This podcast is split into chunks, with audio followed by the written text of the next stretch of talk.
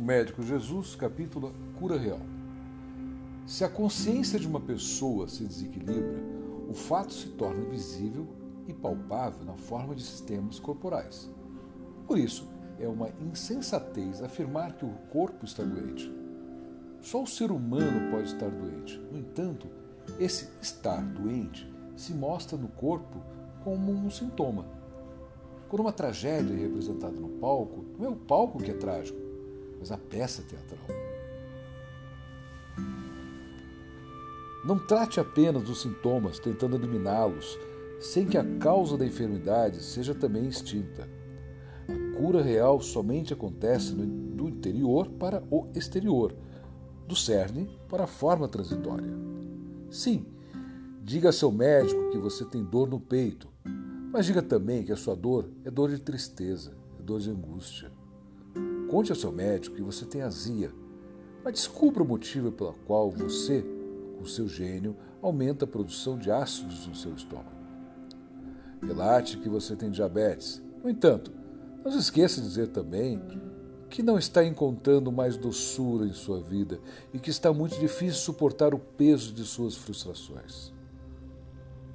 Mencione que sofre de enxaqueca, todavia, confesse que padece com seu perfeccionismo, com a autocrítica, que é muito sensível à crítica alheia e demasiadamente ansioso.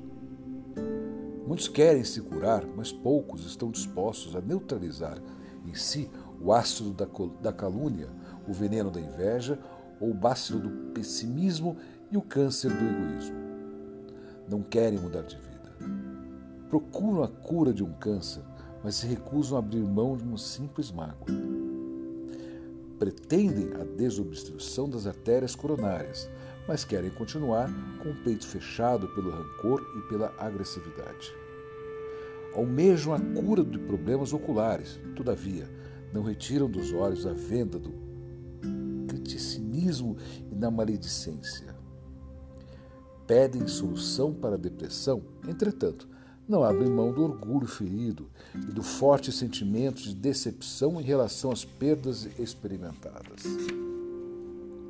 Suplica auxílio para os problemas de tiroide, mas não cuidam de suas frustrações e ressentimento, não levantam a voz para expressarem suas legítimas necessidades. Imploram a cura de um nódulo de mama, todavia, insistem em manter bloqueada a ternura e a afetividade por conta das feridas emocionais do passado. Chamam pela intercessão divina, porém, permanecem surdos aos gritos de socorro que partem de pessoas muito próximas a si mesmo. Deus nos fala através de mil modos. A enfermidade é um deles, e por certo, o principal recado que lhe chega da sabedoria divina é de que está faltando mais amor e harmonia em sua vida.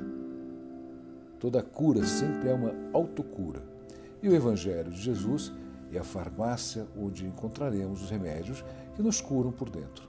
Há dois mil anos esses remédios estão à nossa disposição. Quando nos decidiremos?